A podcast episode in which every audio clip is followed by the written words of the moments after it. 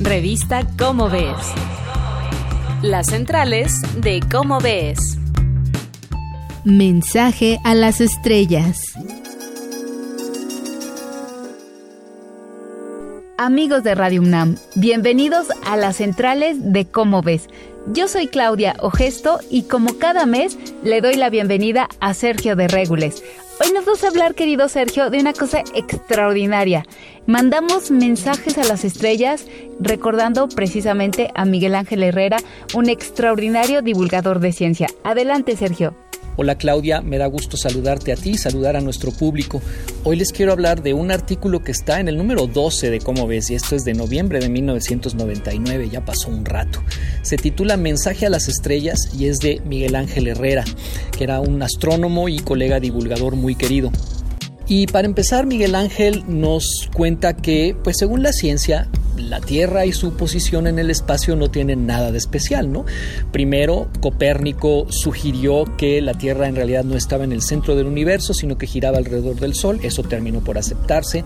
Luego ya en el siglo XX, Harlow Shapley demostró que la posición del sistema solar ni siquiera tenía nada de particular en su propia galaxia, y al poco tiempo Edwin Hubble o sus observaciones eh, demostraron que el universo además está en expansión y es gigantesco.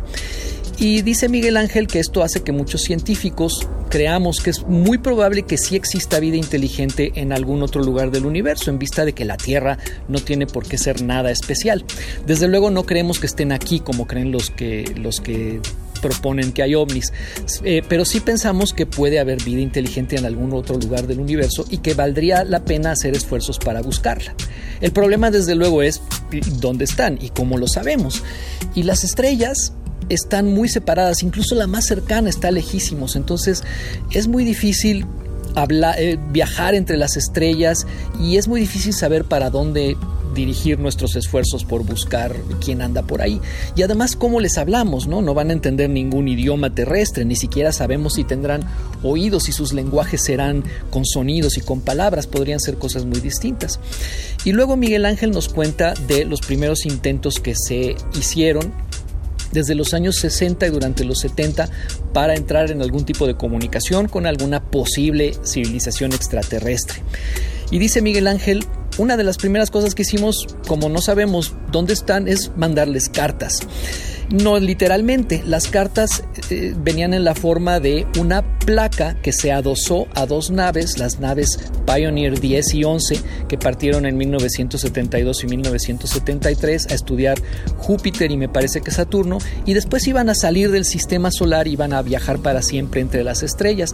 Y entonces en esa época Carl Sagan, el astrónomo y divulgador muy conocido, tuvo la idea de por qué no poner un mensaje para el remotísimo futuro y la remotísima eventualidad de que alguien pudiera encontrar esas naves.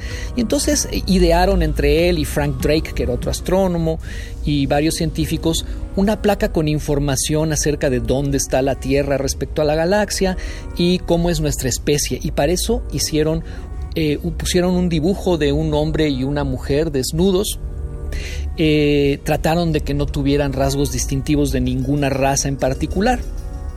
Y fue muy chistoso porque pues es un, gesto simbólico, ¿no? Nadie piensa que vaya a haber una respuesta ni que posiblemente que nadie vaya a encontrar esa placa, pero no faltó en la época quien dijo, qué barbaridad, cómo mandan pornografía al espacio, ¿no? Como si una civilización extraterrestre fuera a tener los mismos, eh, los mismos prejuicios que tenemos en la Tierra. Eh, la siguiente oportunidad fue en 1977 cuando partieron las naves Voyager que también iban a salir al cabo del tiempo, iban a salir del sistema solar, pero ahí fue más que una simple placa con símbolos y dibujitos, era un disco con información, un disco fonográfico que traía información codificada de sonidos y de imágenes. Y por cierto, eh, las, las, entre, las, entre los sonidos va por ahí una canción mexicana. Los dejo que lean el artículo para que descubran cuál es. Eh, Miguel Ángel nos platica otros esfuerzos que ha habido en conclusión, para 1999 todavía no recibíamos respuesta a ninguno de los intentos que se han hecho, ni esperamos recibirla porque en todo caso los mensajes que enviamos ni han llegado a, su destino, ni tardarían poco en llegar de regreso. Pero bueno, lean el artículo, las cosas no han avanzado en los últimos 20 años, o sea que puedo decir que sigue siendo un artículo de rabiosa actualidad.